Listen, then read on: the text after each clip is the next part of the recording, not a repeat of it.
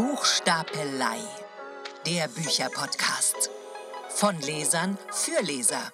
Ein neues Buch, ein Schulbuchklassiker und Bücher, die einem nicht mehr aus dem Kopf gehen. Mit euren Hosts Christina Kassala und Helge Denker. Buchstabelei, Folge 19. Herzlich willkommen zu einer neuen Ausgabe. Helge, herzlich willkommen. Hallo Christina, herzlich willkommen. Es ist äh, Ende November, die Tage werden kälter und die Sonne zeigt sich nur noch ganz wenig. Es ist viel Zeit zum Lesen da. Das stimmt, ja. Wir haben zwei Bücher mitgebracht Mhm. in guter alter Manier, einen Klassiker und eine Neuerscheinung. Ja, Wir haben versucht, im Vorfeld zu rekapitulieren, warum wir uns für Gerhard Hauptmann die Ratten entschieden haben, weil Ja. in irgendeinem Buch, das wir vor gar nicht so langer Zeit besprochen haben, wurde über Hauptmann gesprochen. ja wir haben können, es nicht rausbekommen, genau, ne, welches Buch es war, also in welchem Buch ähm, die Ratten erwähnt wurden. Wir haben ein paar Sachen ausgeschlossen, was nicht sein kann, weil die Bücher älter sind als die Ratten. bei Emilia Galotti war es nicht. Das wäre jetzt eine Sensation, wenn es daran vorkommen würde, aber es ist tat's nicht. Tat es Nein. nicht. Wir wissen es nicht mehr. Auf ja. jeden Fall in irgendeinem Buch. Wer es noch weiß, soll es uns sagen. bitte in die Shortnotes schreiben. Unser Klassiker des Abends, genau, es ist schon fortgeschrittene Stunde heute, Ja. Gerhard Hauptmann, die Ratten. Gerhard Hauptmann ist ja vor allen Dingen durch Die Weber bekannt. Ja, Und ähm, das zweite große Buch eben, wie gesagt, Die Ratten. Und auf Empfehlung einer Freundin, die Kinder sind Könige von Delphine de Vigan oder Vigan. Hast du eine Ahnung, wie man sie ausspricht? Vigan würde ich so Vigan. Ja, Eine französischsprachige Schriftstellerin. Mhm. Äh, ich glaube, sie ist auch Französin, deswegen kann sie auch so gut Französisch. Aber wir haben es auf Deutsch gelesen. ja. Genau. Wie gut wäre dein Französisch? Ähm, es würde für den Titel reichen, glaube ich, aber dann nicht weit, also ich würde da nicht weit kommen, glaube ich. Okay. Nein. Bei mir wäre es vermutlich ähnlich. Zumindest liest man nicht so schnell in einer fremden Sprache. Stelle ich immer wieder fest.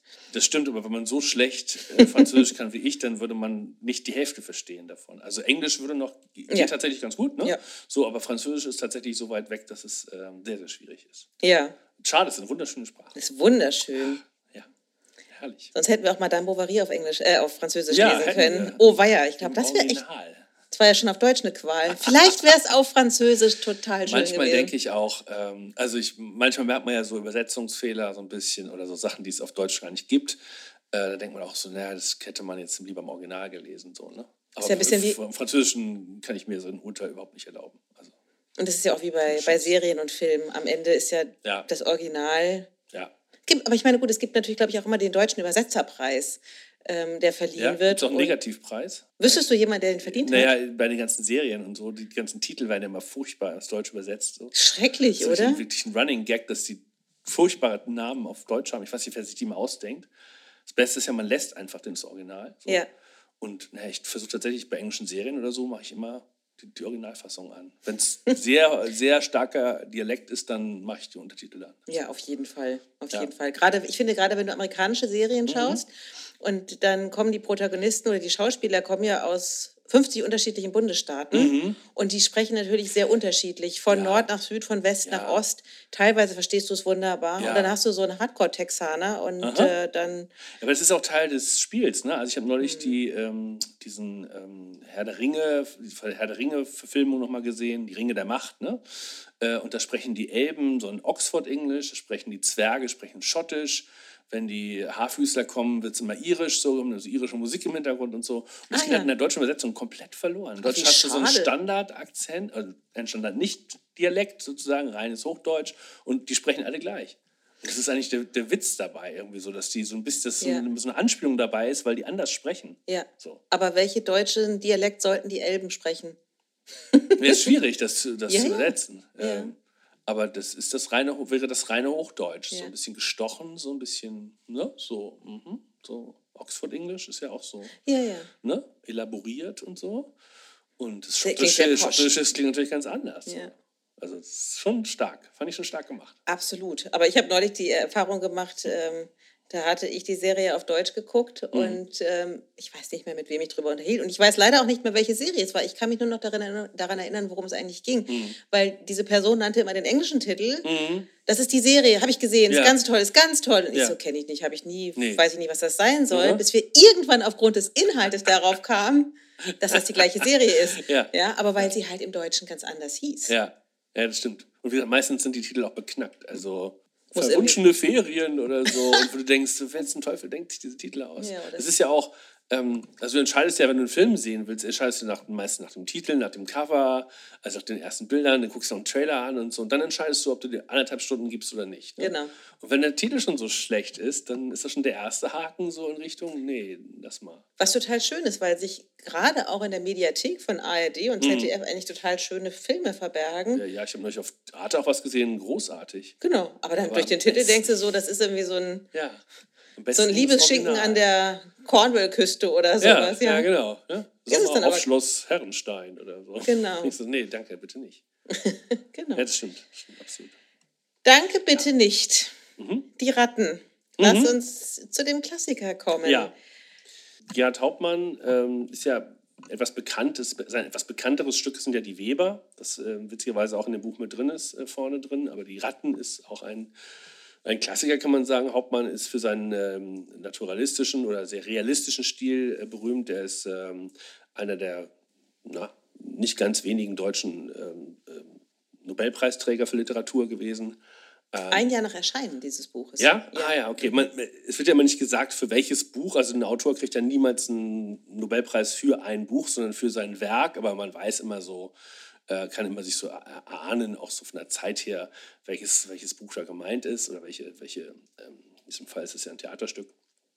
Und äh, Hauptmann äh, schildert in den Ratten eigentlich eine, eine Tragödie, also eine tragische Geschichte. Ähm, es geht um ein Kind, das geboren wird, das unehelich zur Welt kommt, was damals in der damaligen Zeit noch ein Riesenskandal war, von einem Dienstmädchen, die also auch eine niedere Position hatte, schlechte Stellung, kein Ehemann, nicht verheiratet und so. Also das ist ein ganz schwieriger Start gewesen.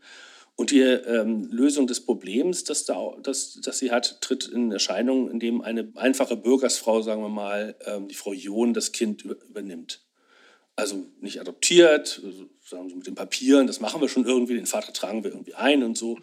Ähm, aber erstmal äh, nimmt, nimmt sie das Kind ihrer, als, als ihr Kind an und versorgt es. Dann bekommt dieses Dienstmädchen aber Gewissensbisse, ähm, die Pauline heißt die, ne?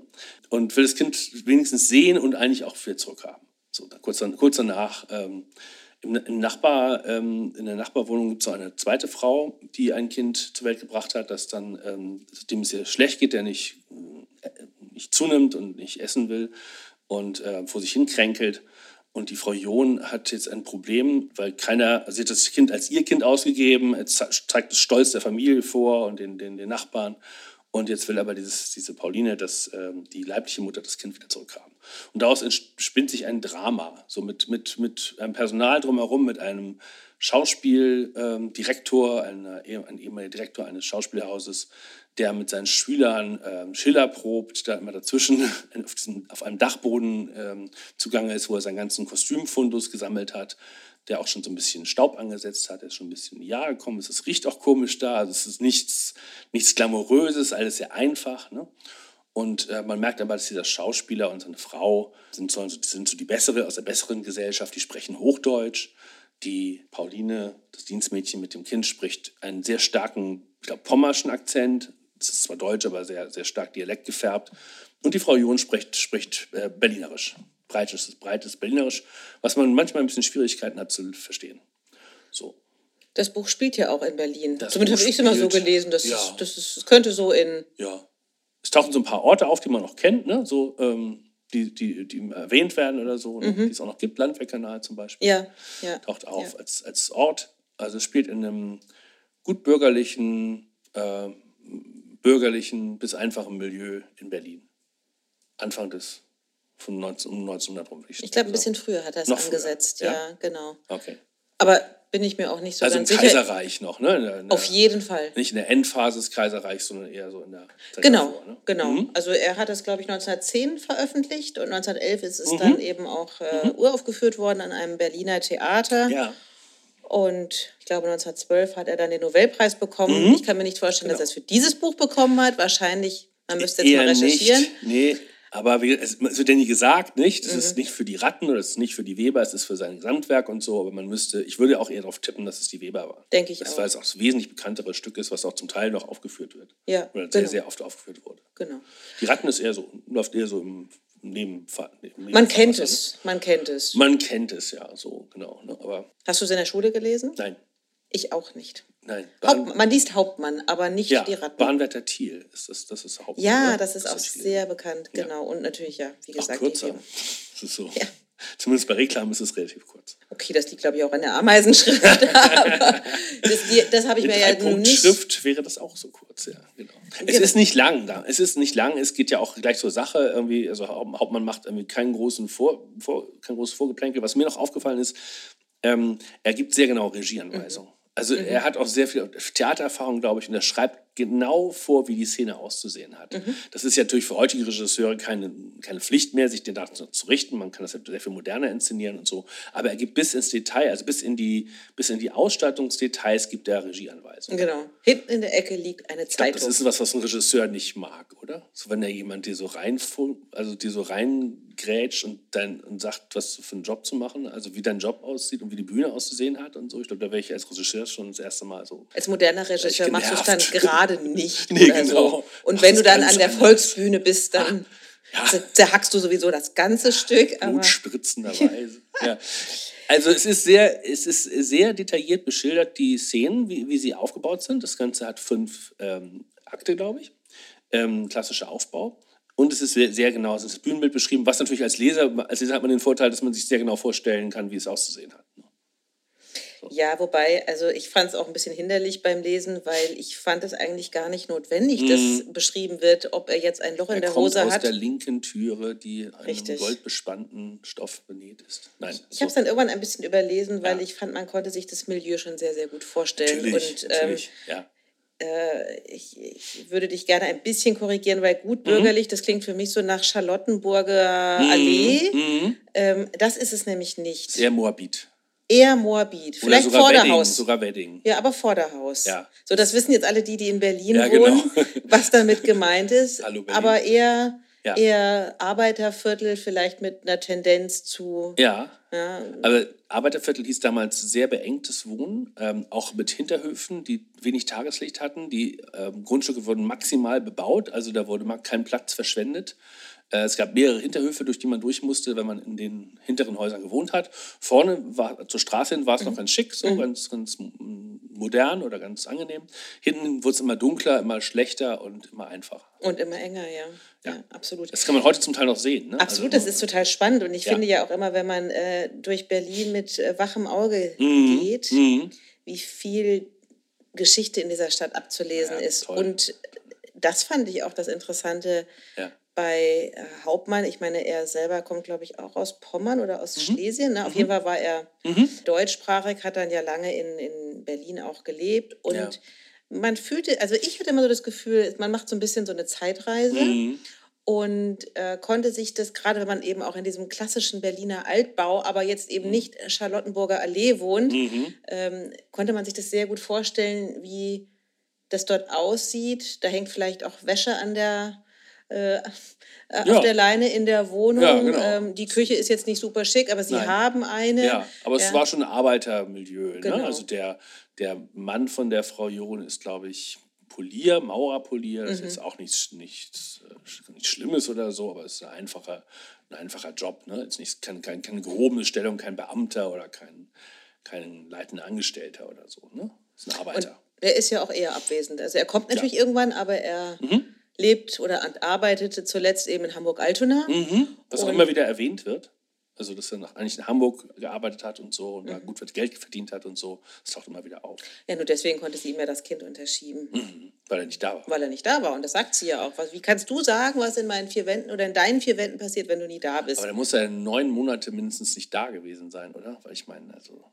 Also kommen wir schon auf die Ungereimtheiten Ja. Da waren so manche drin, wo ich... mal zu den Ungereimtheiten. Ja, oder sie hat immer so weite Klamotten getragen. Naja, also, da ähm, muss man schon ganz schön eine Kröte schlucken, wenn man das glaubt, ne? Okay, es kann ja sein, dass er längere Zeit im Aus, dass er längere Zeit in Hamburg war und Altona oder so. Genau, und dann kriegt sie ein. Kind. Was Ja. man ja vorab noch sagen muss, Mhm. Frau John hat ja ein Kind verloren. Das ist ja an Ja. Diphtherie gestorben. Genau, tragischerweise. Ein Sind ja früher sehr viele Kinder, Ja. Albertchen. Albertchen, genau. Genau, und das betrauert sie ja, Ja. auch sehr. Und Ja. dass sie dieses Kind von diesem Aha. polnischen Dienstmädchen, glaube ich, annimmt, ähm, ist ja, kommt ja eher daraus, dass sie zum einen natürlich äh, an dem Verlust sehr, sehr oder unter dem Verlust sehr leidet und natürlich eben auch, weil sie dann dieses Kind haben möchte und diesem Kind ein Zuhause geben möchte. Genau. Und ne, dann die Sie ja auch immer wieder, der wird es bei mir toll haben, der wird es so gut gehen und so. Und sieht das so ein bisschen auch für sich als Wiedergutmachung für das verlorene Kind. Ne? Ja, genau. Also sie ist kurz noch davor, den auch noch Adalbertchen zu nennen oder so. Ne? Also die, die, Da gibt es ja noch so eine Diskussion, Mhm. ob das ähm, Unglück bringt, wenn man ein Kind, äh, ein, ein, ich- wenn man einen Namen zweimal vergibt. würde ich jetzt auch so sagen. Also klar ist es äh, nicht ein guter Start, wenn du das Kind nach einem toten Kind benennst, was vorher gestorben ist. ja, auch diese Bürde, die natürlich dieser Mensch dann auch mit Ja, sich natürlich. trägt, wenn Ja. du heißt wie dein verstorbener Ja, Bruder oder sowas. Ja. Ja, schwierig. Das ist äh, tatsächlich äh, psychologisch sehr, sehr schwierig. Mhm. Ja. Hat es dir denn gefallen? Das? Ähm, ich finde ja diese Frage, hat es mir gefallen, bei Klassikern immer sehr, sehr schwierig. Ich Ja. habe mich eben die ganze Zeit gefragt, Aha. was möchte mir dieses Buch denn eigentlich sagen? Ja. ich, ähm, weil es, es gibt ja zwei Geschichten in Mhm. diesem Buch. Du hast ja auf der einen Seite eben diese, diese Mutter, die Frau John, Ja. die ihr Kind verloren hat, Mhm. die dieses Kind von der, von der Dienstmagd annimmt. Mhm. Dann ist bei ihr ja auch immer das Nachbarsmädchen, die so wahnsinnig Hunger hat. Da Ja. ist ja, das ist ja sehr viel Milieu, was Mhm. da auch beschrieben wird, Genau. wofür ja eben auch äh, naturalistische Literatur ja auch steht. Ja, ja. Hauptmann galt ja auch quasi als einer der Hauptvertreter des Absolut, Naturalismus. Also absolut. dieses Ja. nicht beschönigen, Nein. sagen, was ist, Ja. eigentlich eher das Schlechte nach vorne kehren, Ja. möglichst hässliche Dinge betonen. Ja, ja, realistisch, ne? so wie es ist. Und, und auch, dass, dass die, die ihre, ihre Sprache so spricht, wie sie spricht. Die Richtig. Mhm. spricht auf dem Theater eben nicht Hochdeutsch, sondern Berliner Akzent oder jetzt einen pommerschen Akzent, der manchmal schwer zu verstehen ist Mhm. ähm, heute. Aber das ist natürlich Teil des realistischen Ansatzes. Ne? Genau. Genau. Und dann gibt es ja diese Geschichte da auf dem Dachboden. Also das ist ja ein paar Mhm. Etagen höher und dort residiert ja dieser Schauspiellehrer, der Ja. ja, eigentlich Herr Professor Hassel, wie heißt er denn? Hassenreuter, Hanno Hassen- Hassenreuter. Hanno Die haben alle so Hassenreuter. schöne Namen. So Ja, wie man halt so heißt als Wie Theaterregisseur. man halt so heißt als Theaterregisseur. Aber er ist so ein bisschen gescheitert auch, ne? ja, natürlich, natürlich. Der ist so ein Loser eigentlich und versteht das gar nicht. Nee, er hatte mal eine gute Zeit und die ist aber schon länger vorbei und davon erzählt er aber noch und dann will er, also hat er das, den, so, einen- Rockzipfel von Chance in der Hand und will jetzt wieder sein Comeback sozusagen wieder starten und so, aber er ist weit davon entfernt, Ja. berühmt zu sein. Oder Genau. So. Oder er war mal berühmt vielleicht oder so. Das ist schon lange her. Das ist nämlich schon eine ganze Weile her. Und er hat diesen alten Fundus da in dem, auf dem Dachboden gelagert. Ja, Plunder könnte man auch sagen, ne? Also so Ja, Fundus klingt so geil, aber Das klingt so ein bisschen, äh, die komische Oper macht doch manchmal äh, Ja, ja, ja. Fundusverkäufe und da sind wirklich tolle Sachen ja, dabei. ganz toll. Und das ist es nämlich nicht. Also Das ich habe immer, nicht, genau, genau. ich habe immer so, so mottenangefressene Perücken gesehen Ja, beim Lesen. das, was bei den drei Verkäufen übrig bleibt, das Ja. ist das, was bei ihm auf dem Dachboden liegt. Genau. Ja. Hm. So. Und dann hat auch er, da schwirren dann ja auch so ein paar Protagonisten rum, Hm. also irgendwie seine Geliebte, seine Tochter, seine Frau, Ja. dann eben der Ex-Pastor, der jetzt Schauspieler werden Mhm, möchte. Der auch sein Hauslehrer war zwischendurch. mal. Auch das, der glaube Ja. ich aber auch, wenn ich das richtig verstanden habe, aber auch so ein Techtelmechtel mit der Tochter von Ja. dem Hassel, Hassenreuter, Hassenroth, Hassenreuter. Hassenreuter Harro Hassenreuter. Hat. Aber sag mal, warum, was haben Warum? die für Funktionen? Entschuldigung. äh, Das, das, genau darauf will ich ja hinaus. Ja. Also was haben diese beiden Welten miteinander zu tun und Ja. warum mischen die sich? Ja, und was macht die Tochter, was hat die Tochter für eine Funktion und was hat diese, seine ehemalige oder noch aktuelle Geliebte da zu suchen? Alice. Ich verstehe nicht, was die soll. Also, das Stück ist ja relativ kurz und knapp und präzise, muss Ja. man ja echt sagen. Das Ja. ist auf den Punkt. Das ist nicht, da ist nicht viel Ge- Gequatsche dazwischen oder so. Es geht halt immer schon um die Sache und es geht auch sehr schnell vorwärts. Aber was einige Figuren habe ich nicht verstanden, was die sollten. So. Das, und das Was sie zeigen sollen. Ne? Die müssen ja irgendeine Funktion haben. Richtig, und die, da. Die hat sich mir tatsächlich Nee. nicht erschlossen. Nee, also, mir auch nicht. Ähm, und für die, für die Kürze, ich meine, gut, wenn man es jetzt auf der Theaterbühne machen würde, dann wäre es wahrscheinlich so anderthalb Stunden Mhm. oder sowas. Aber es kommen in der Zeit so wahnsinnig viele Leute vor. Und das hat es für mich so wahnsinnig kompliziert. Also nicht nur, dass es so Ungereimtheiten gibt, Ja. die ich nicht aufgelöst bekommen habe. Ja. Und mir geht es so, wie du gerade geschildert hast, dass ich mich immer gefragt habe, welche Funktion hat die Frau von dem Mhm. Theaterregisseur? Warum kommt irgendwie äh, der Nachbar in das Haus von, Ja. von oder halt in die Wohnung von den Jons? Ja. Ähm, ich habe es nicht zusammengebracht. Und, des, und auch, was hat das Oberhaus, mit, also quasi der Dachboden, Ja. was hat der in der Funktion, das was Hauptmann mit diesem Dachboden Mhm. quasi zeigen wollte, mit dieser Wohnung einige Etagen Ja. drunter zu tun. Am, am Anfang ist da so eine schräge Szene, wo sie so ein Stell dich ein hat. Also er, der Theaterregisseur, empfängt seine ehemalige oder zukünftige oder aktuelle Geliebte irgendwie.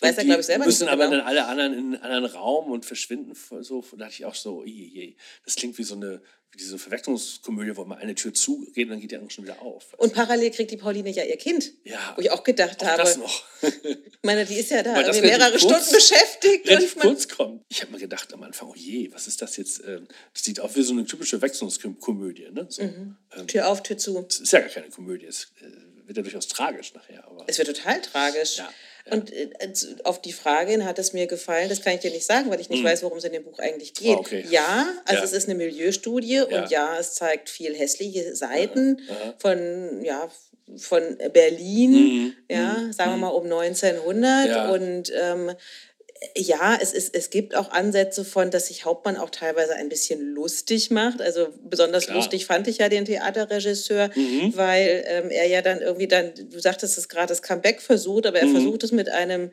mit den Nachbarn. Ja, er akquiriert dann den Hausmeister. Dann noch so ein paar Leute, die da so rumschwirren Ja, und also jetzt- probt mit denen ein Stück. Ja, ja. ja. Ähm, also weil er ja so, so, so, so, so, so ein Regisseur der alten Schule ist, hat so einen ganz Mhm. altmodischen Regiestil auch, ja, also aus längst vergangenen Zeiten träumt er also Ja. so eine ja, so einer, so einer Vergangenheit hinterher, also sowohl eben in seiner Karriere, aber eben auch mit dem, was er da inszenieren möchte. Ja, ja. Äh, er, er probt nämlich äh, Die Witwe von Messina, ein relativ selten gespieltes Stück von Schiller. Ja. Alle Kritiker rümpfen sich die Nase und damit versucht er sein Comeback. Ist das eine bewusst gesetzte Anspielung? Also ist, ist Hauptmann da witzig? Ja, ich glaube, macht sich ein bisschen über die Theaterregisseure dieser Welt lustig. Macht oder? er das? Genauso mit dem, wie. mit dem Personal, mit dem der natürlich überhaupt nichts äh, reißen kann. Ne? Also mit, mit Laiendarstellern im Prinzip macht er es ja. Ne? Mit Schauspielschülern, könnte man sagen. Ne? Genau. Ja, aber gut. Dann Das ist dann eher unfreiwillig komisch. Ja. We- Weiß ich nicht. Also ich hatte immer das Gefühl, interpretiere ich da zu viel rein. Mhm, nee, dann, nee, hatte ich so, dann hatte ich so einen Gedanken. Äh, auch auf dem Dachboden schwirrt ja der Sohn Herr Spitter rum. Ja. Ja, der ist eigentlich, also ist angehender Pastor und Aha. schmeißt dann ja auch äh, sein, sein Theologiestudium Ja. und möchte dann ja Schauspieler werden. Genau, weil er auch, die Berufung spürt, dass er Schauspieler werden auch möchte. da habe ich mich gefragt, Mhm. wird Hauptmann religionskritisch? Ach so, oh Gott, ja. Also ist das, ist das bewusst gesetzt? Ich habe das, ich, Ich glaube, war, das ist echt so ein Schauspieler-Regisseur-Witz, oder? So. weiß ich nicht. Oder ist das dieses, dieses Demaskieren von Religion? Ist es alles nur äh, eine, also weißt du, worauf ich hinaus will? Ja, ja, ich weiß. Ja, ich, ja. ich fand es zu schwierig. Also ich meine, wenn man viele Klassiker liest, dann fängt man ja auch einmal mal so ein bisschen Spinner zu werden. Mhm. Ja, dass man in allem irgendwie so, so, so Zeichen sieht und Signale und so. Und ich war mir bei Mhm. dem Buch überhaupt nicht sicher.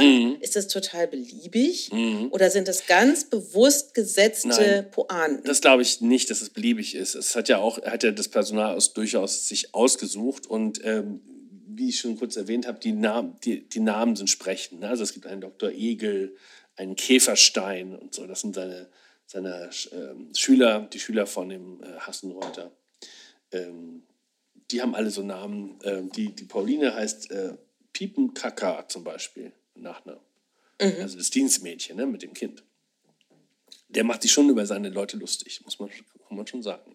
Aber ob das eine Anspielung auf Religionskritik ist, weiß ich jetzt nicht. Du, keine Ahnung, aber er hätte ja auch Gott weiß was sein können, weil ja, Ja, dann. klar, stimmt, Und ja. der beste Dialog, der findet ja im dritten Akt statt, weil Ja. da kommt ja der Vater von dem angehenden Theologiestudenten und die haben ja tatsächlich eine, eine Auseinandersetzung über Moral und Religion. Und Mhm. Ja. da dachte ich, aha, jetzt macht das vielleicht auch alles Sinn. Ja, ja, aber ich, ich kann es dir nicht sagen, Ja.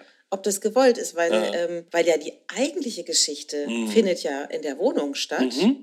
Die hat mich aber irgendwie überhaupt nicht berührt, obwohl Nee. die ja eigentlich total tragisch ist. Ich, ich dachte auch, äh, also ohne das vorher gekannt zu haben, dachte ich auch, dass es sehr viel mehr um oben und unten geht, sozusagen. ne? Also einerseits die Armut, äh, es geht ja auch sehr viel um Moral, ne? darf man stehlen, darf man andere Leute, natürlich darf man andere Leute nicht umbringen, da sind sich eigentlich alle einig, aber es gibt einen, der, der dann doch mal eine Ausnahme macht und so. Es geht um diese Moral von oben und unten vielleicht mehr. Und das, So wie Downton Abbey oder so. ja, genau, so ein bisschen genau. Oberschicht, Unterschicht. Und die leben alle zusammen auf einem Haufen. Also die, die einen leben oben, die anderen leben unten und so. Und leben aber alle zusammen. Vielleicht, vielleicht so ein bisschen so, dass, dass sich das dadurch erklärt. Ja, aber der, der Theaterregisseur lebt ja auch nicht oben. Das ist ja ein Abziehbildchen Nee. eines alten. Ja, so denn, sein wenn er dann immer Speicher, Latein ne? zitiert, ja, das ist ja total albern. Ja. Aber der Sohn zum Beispiel, oder der Bruder von der, von der Frau John, der wohnt ja auch mal oben auf dem Dachboden oder da drüber irgendwo noch. Ne? Also der schläft dann auch mal da oder so. Ne? Ja. Also ein ganz skurriler Ort. Irgendwie so viele Menschen, viele Wege von Menschen kreuzen, so kann man sagen. Aber worauf will Hauptmann hinaus? Das weiß ich nicht. Weißt du auch nicht, ne? nicht. Nein, nein. Ich, meine, ich habe dann mal so ein bisschen in den, in den Interpretationen gespickt und Ja. das ist angeblich ein, eine Kritik auf das sterbende Kaiserreich Aha, Deutschlands. aha. Und ich habe diese Spuren darin eigentlich Nee. in meiner Lesart nicht Also ich glaube, der. Kaiser kommt ein einziges Mal vor, in dem diese Schauspielerin da aus Österreich oder wo sie auch herkommt, ähm, seine Freundin da von dem Kaiser erzählt, den sie gesehen hat auf dem Pferd und so. Das kommt immer eine ganz ein- eine Szene, also ein Satz irgendwie so einer Szene. Die reden ja auch nicht permanent darüber. Nein, überhaupt eigentlich keine, keine Rolle. So, und man kann aber auch nicht sagen, dass das eine Kritik am Kaiser ist, irgendwie auf den Adel oder ich habe es nicht gesehen. Nein, also ich musste immer an andere Stücke denken, ne, von, von hier Zuckmeier, ähm, Hauptmann von Köpenick, das ist ja eine beißende Satire auf diese, auf diese Militärgläubigkeit, auf dieses Oben- und Unten-Denken und diese, diese Hierarchien und, äh, und diese Militarisierung einer Gesellschaft. ähm, das taucht bei Hauptmann eigentlich in dem Stück zumindest fast gar nicht auf. Fand ich auch ein bisschen schade. Ich hätte damit ein bisschen mehr gerechnet. Ich nämlich auch. Ja. Mhm. Also gerade wenn man ja die Biber kennt und die Ratten sind ja nun auch nicht ganz unbekannt. Ich meine, Ja. klar, die Ratten, das ist ja nur ein Tier, was symbolisch für Ja, ja, irgendwie ein bisschen Ungeziefer, klar, zerbeißen alles. Bringt ne? äh, Pest und Cholera mit Und sich und so. Mhm. Ähm, ja, ich hätte mir mehr Gesellschaftskonflikt gewünscht, dann wäre das vielleicht auch noch ein bisschen besser, ein bisschen aktueller geblieben. So ist es ein Stück über eine Frau, deren, die ein Kind von einer fremden Frau annimmt und dann in einen riesen Konflikt gerät, weil die Frau das Kind zurückhaben möchte. Und sie eine ganz ungute Lösung dafür für diesen Konflikt finden. So. Aber das ist es dann, das Ende nicht. Nee, Mhm. vielleicht nicht. Ne? Aber ähm, das ist im Prinzip die Geschichte und da ist kein großer kon Konflikt zwischen oben und unten drin oder zwischen äh, äh, Gesellschaften oder äh, Schichten von Gesellschaft. Das wäre ja noch das Interessante daran, dass man in, die Zeit reingucken kann und sagt, äh, das sah damals so und so aus und die konnte gar nicht anders, weil, ne, so, ähm, weil sie zu der Schicht gehört hat. Aber auch das finde ich, finde ich da nicht drin wieder. Und es ist auch kein Sittenbild oder so. Nein, die sind auch nicht super arm oder so. Denen geht es eigentlich so ganz okay. Also die sind, denen sind nicht reich, die können keine großen Sprünge machen und so, aber arm sind sie auch nicht. Also Sie hungern so, nicht. Ja, nee, die- die genau, Nachbarin Genau, die geht schon viel besser als, die, Ja. als die Nachbarn. So. Und deswegen sehe ich da auch keinen Kritik zwischen, keinen, keinen Konflikt zwischen oben und unten. Wenn die jetzt kein Geld hätten, um Essen zu kaufen oder so, weißt du, so. Oder, Keine Ahnung, aber so fand ich. Ja, oder wenn der Theaterregisseur wirklich bourgeois gewesen wäre, dann hätte ich ja, das auch oder verstanden. Aber das der ist presst ja nicht. oder was weiß ich nicht oder so, ne? oder Ja. Geld von denen oder so, keine Ahnung. Aber so taucht das nicht, wird das kein Konflikt. Es ist immer ein persönlicher Konflikt mit dieser Frau John und, den, und, der, und der Kindsmutter. Genau. So, mehr ist es nicht. So, und im Oberhaus findet was anderes statt. Ja. Was eigentlich viel lustiger ist, aber Ja, was so parallel läuft dann aber, ne? Genau. So mit dem darunter eigentlich nicht viel zu tun hat. genau. Aber ich glaube, das ist auch nicht, aber auch oben, das ist nicht. Man kann ja nicht sagen, Hauptmann hat es angelegt, unten traurig, oben lustig. Das Nö. ja auch nicht. Ist auch nicht. Nee, auch nicht. Also die Komposition hat sich mir dieses Buches nicht erschlossen. Nee. Was ich ganz lustig fand, war halt, wie gesagt, dass es im Dialekt geschrieben ist. Ne? Also die, die, äh, der Berliner Dialekt, den ich sehr gerne mag, diesen Pommerschen, den man schon, Schwierigkeit hat zu verstehen, weil es den so nicht mehr gibt. Ähm, Man muss das manchmal laut ja, vorlesen. man muss es laut vorlesen. Ich habe es mir noch mal als Hörbuch angehört, dann versteht man es ein bisschen besser. Mhm. So. Aber das, fand, mochte ich, das mochte ich ganz gerne. So dieses ähm, Mhm. naturalistische, dieses, dieses realistische ähm, äh, Dialekt sprechen. Ja. ja, hat er ja sehr bewusst gesetzt. Und der, der, der Direktor spricht natürlich Hochdeutsch und so, ne? Und Natürlich, die, natürlich. seine Freundin spricht einen Wiener Akzent. Ja, früher hatten alle Schauspielmädchen sprachen mehr oder weniger einen österreichischen Akzent. Zumindest wurde das auch immer so kolportiert, dass dann irgendwie Ja, dann ja, die ja. Burg, also die, die Schauspielerinnen vom Burgtheater, Ja, ja, ja. waren aber eigentlich ja bessere. So Komödien spielten und so, ne? Ja, oder die ja einen sehr zweifelhaften Ruf hatten, so. wenn man Schauspielerin wurde. Ja, ja, ja, oh Gott, das ist aber sowieso. Das war wahrscheinlich auch damals ein Problem. Ne? Ja, also Mhm. wir haben es beide im, in der Ausgabe vom Anaconda Verlag gelesen. Ja. Und äh, wie gesagt, es ist ein Sammelband oder beziehungsweise die Weber und die Ratten sind in einem Buch. Von daher, Mhm. es lohnt sich vielleicht auch, beides hintereinander zu lesen. Gut, äh, die Weber, anderes Sujet, aber, Ja, ja. aber eben auch sehr Anderes- naturalistisch geschrieben. auch. Und Mhm. anderer Ort, genau. Spielt auch zu einer anderen Zeit. Ja. Ähm, ist auch der bekanntere Schulbuchklassiker. Mhm, mhm. Genau, Gut, ja, das dazu. das dazu.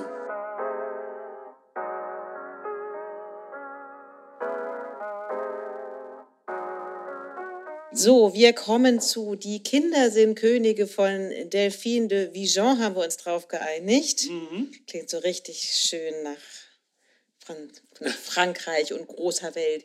Ja. Delphine de Vigan ist ähm, auch relativ bekannt schon. Sie hat schon ein paar Bücher geschrieben, Mhm. Ja. Mhm. zeitgenössische Literatin. Ähm, ich bin auf das Buch aufmerksam geworden, weil mich eine Freundin ansprach und mich fragte, ob ich es schon gelesen habe. Und dann musste ich es bedauernd verneinen. Und sie mir dann erzählte, dass es also ein Buch sei, was sie völlig geflasht hätte.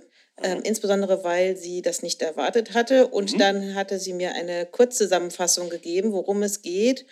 Und Helga, erinnerst du dich, dass wir uns vor ähm, vielen, vielen Podcasten schon mal darüber unterhalten haben, dass ähm, es so viele Mama-Blogs gibt Ja. und dieses Zerschaustellen Ja. im Social-Media-Umfeld von Mhm. Kindern und glücklichen Familien. Von daher passte das ja so ein bisschen wie die Faust aufs Auge. Super. Ja, ich hätte nicht gedacht, dass es darüber einen ganzen Roman gibt. Ne? So, ich hatte am Anfang so ein bisschen, na, das Thema, rei- reicht das für einen Roman so? Das ist ja auch nicht ganz kurz, das Buch gewesen.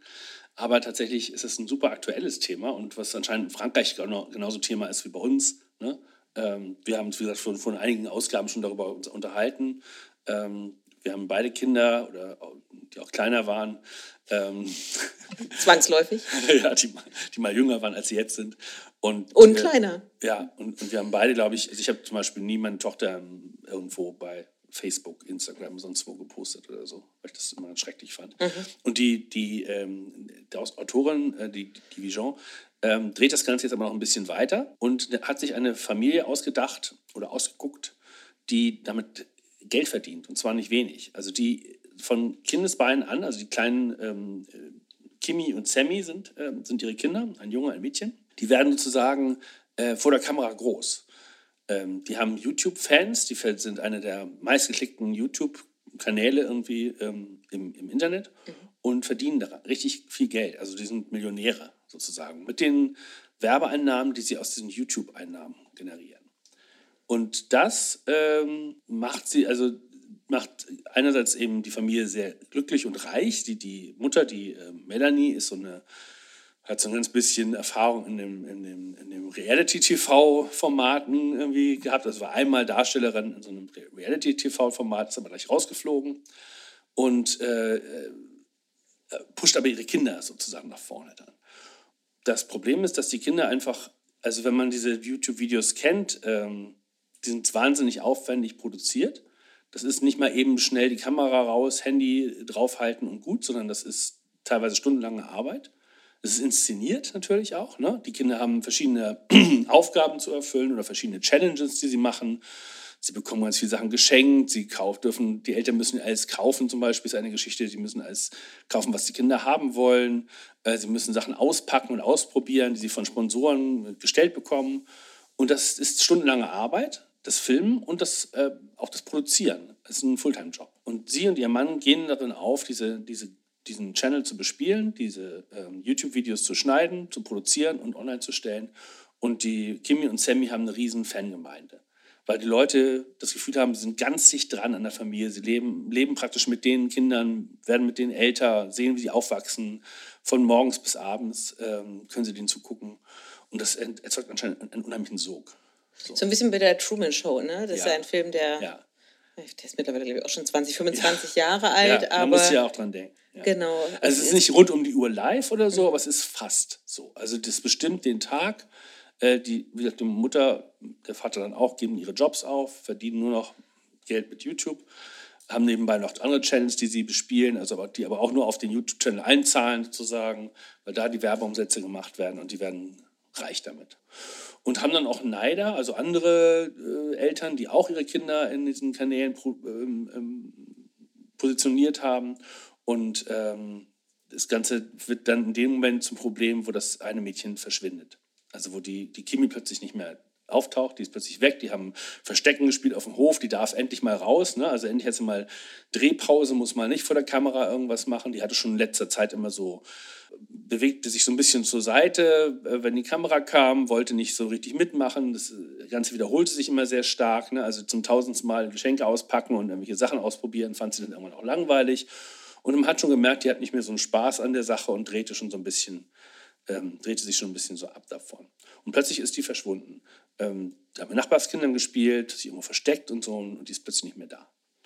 Und dann beginnt eine Riesensuchaktion. Die Polizistin, die ähm, Clara, die ist auch eine der Hauptfiguren oder äh, spielt eine zentrale Rolle. Er nimmt diese Ermittlungen auf, arbeitet sich so in diesen Fall ein, sieht sich die ganzen Videos an, die sie vorher nicht kannte und entdeckt, dass das eine ganze Welt für sich ist mit tausend Kommentaren, mit Fantreffen, mit allen möglichen Merchandising-Produkten, die von, von der Familie rausgegeben werden und so weiter. Sie, sie hat es am Anfang nicht so ganz im, im überblickt, wie, wie groß die Sache ist, wie, wie berühmt diese Kinder sind tatsächlich. Und natürlich gehen die von der Entführung aus, warten auf einen Presserbrief, auf eine Forderung, ähm, die dann auch irgendwann eintrudelt. Irgendwann kommen, äh, kommen Briefe, kommen irgendwelche Hinweise, dass das Kind noch am Leben ist, Fotos.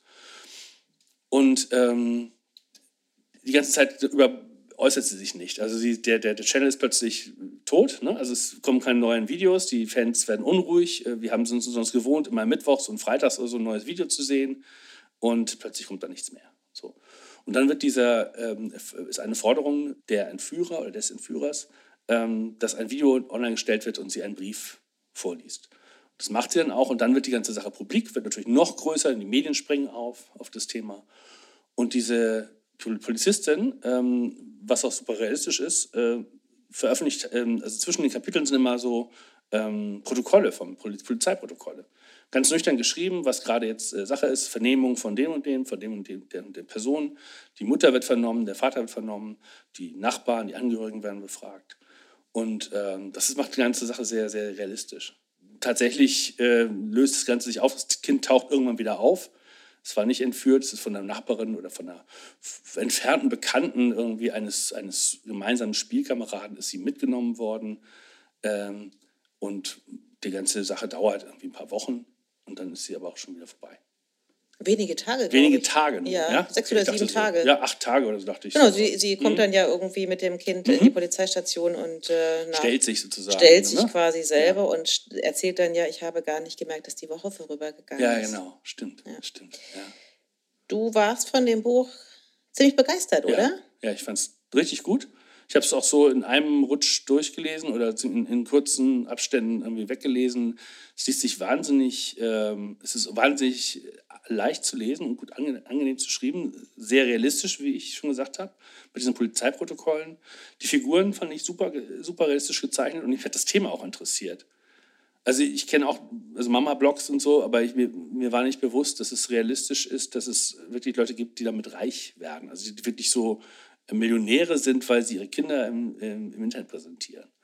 Und das hat die, ähm, die Autorin de Vision hat das echt super auf den Punkt gebracht, fand ich. Mhm. Das, das hat dich überrascht, ja? Ja, ja, tatsächlich. Also ich weiß, dass es YouTuber gibt, die halt Millionäre sind und ich weiß, was die verdienen und was man an Werbeumsätzen kriegt und so. Aber ich wusste nicht, dass es Kinder, äh, dass das Kinder-Channels gibt sozusagen, die auch sowas machen und auch so beliebt sind. Naja, ähm, wenn man so manche Promis ein bisschen verfolgt, die, bei denen hat man ja manchmal auch so ein bisschen das Gefühl, die werden nur schwanger, damit sie dann so ein Accessoire haben, über das sie dann auch Instagram können ja. oder Kanäle, die sie halt, oder TikToken oder was ja, ist da jetzt natürlich ja. so an, an, naja, an was, was Neues an dem Phänomen, ich meine, Prominente und so gab es ja schon immer, ne? So. Bei der Kaiserzeit angefangen oder so, ne? Aber dass es Menschen gibt, die nur prominent sind, weil sie präsent sind, sozusagen, die eigentlich nichts geleistet haben, um prominent zu sein. Also jetzt nicht Sportler sind, Politiker, Wissenschaftler oder irgendwas, sondern die einfach nur im Internet präsent sind oder ihre Kinder vorzeigen und dadurch prominent werden. Also die eigentlich für nichts mehr stehen, für keinen, für keinen Inhalt oder für keine Leistung oder so, sondern einfach nur da sind, weil sie da sind. So. Mhm. Das ist neu.